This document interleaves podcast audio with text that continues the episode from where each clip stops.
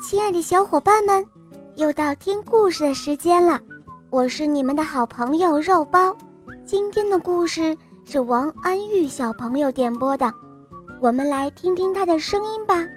肉包你好，我叫王安玉，我今年四岁了，我来自河南。我喜欢小肉包童话，我也喜欢《萌猫森林记》。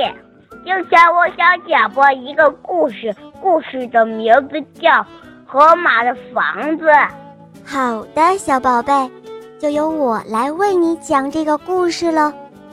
下面请收听《河马先生的房子》，演播肉包来了。河马先生有一座又大又漂亮的房子，他快乐吗？为什么河马先生不让小动物们住进这又大又漂亮的房子呢？后来，河马先生怎么会一下子又快乐起来了呢？啊，一起来听听河马房子的故事吧。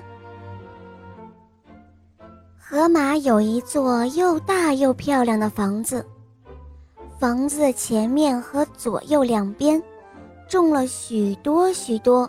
高大的树和五颜六色的花，而房子的后面呢，有一个美丽的花园。花园里有一个大大的游泳池。这么大的房子，河马先生住着却不快乐。有一群小鸟飞过来，对河马说。我们想在你的房子周围的树上做窝，可以吗，河马先生？河马问他们说：“那你们能带给我快乐吗？”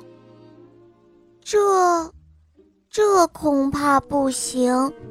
小鸟们说：“不能带给我快乐，那对不起了。”河马说。我要留给那些能带给我快乐的鸟住。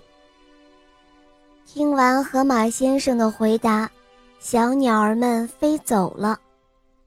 住在附近的长耳朵狗和大眼猫来找河马了。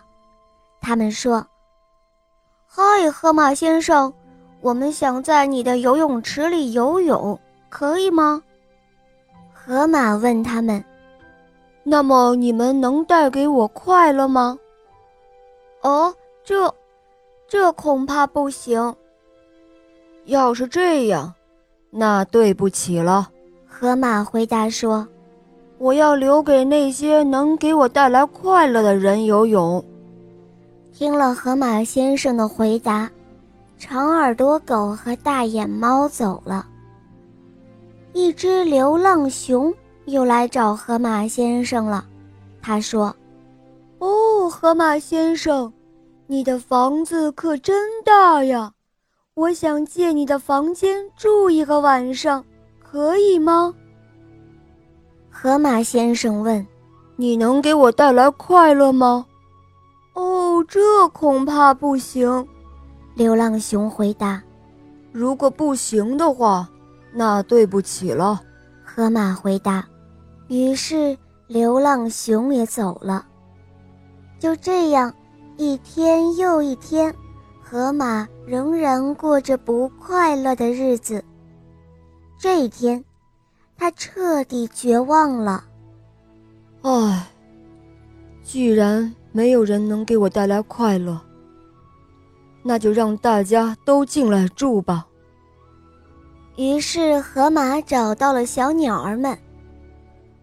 嗨，小鸟们，我们家房子周围的树仍然空着，你们来做窝吧。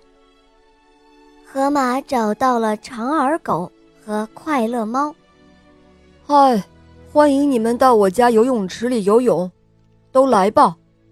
然后河马先生又找到了流浪熊。喂，流浪熊，我还多了几个房间，你也来住吧。就这样，大家都来到了河马先生的大房子，房子立刻就变得热闹了起来。树上小鸟儿们在歌唱，游泳池中长耳朵狗和大眼猫在比赛游泳，而房间里流浪熊在吹着口琴。河马先生一会儿来到树底下听小鸟儿们唱歌，一会儿又来到房间里看流浪熊吹口琴，一会儿呢又来到游泳池边给长耳朵狗和大眼猫当裁判。河马先生自己也不知道怎么回事，就这样一下子就快乐起来了。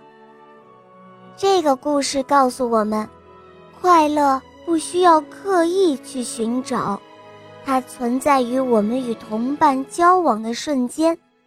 多与身边的人分享快乐，你就会变得越来越快乐的。小伙伴们，你们明白了吗？好啦，小伙伴们，今天的故事肉包就讲到这儿了。王安玉小朋友点播的故事好听吗？你也可以找肉包来点播故事哦。大家可以通过公众号搜索“肉包来了”，或者通过喜马拉雅搜索“肉包来了”，关注我们，就可以联系小肉包哟。在肉包的主页，大家可以收听小肉包童话《萌猫森林记》，还有《恶魔岛狮王复仇记》。小肉包系列童话个个都是经典哦，收听小肉包童话会让你成为一个勇敢、善良、坚强、自信的好孩子，小肉包会永远伴随着你的。好了，王安玉小宝贝，我们一起跟小朋友们说再见吧，好吗？小朋友们再见啦，晚安。嗯，小伙伴，我们明天再见哦，么么哒。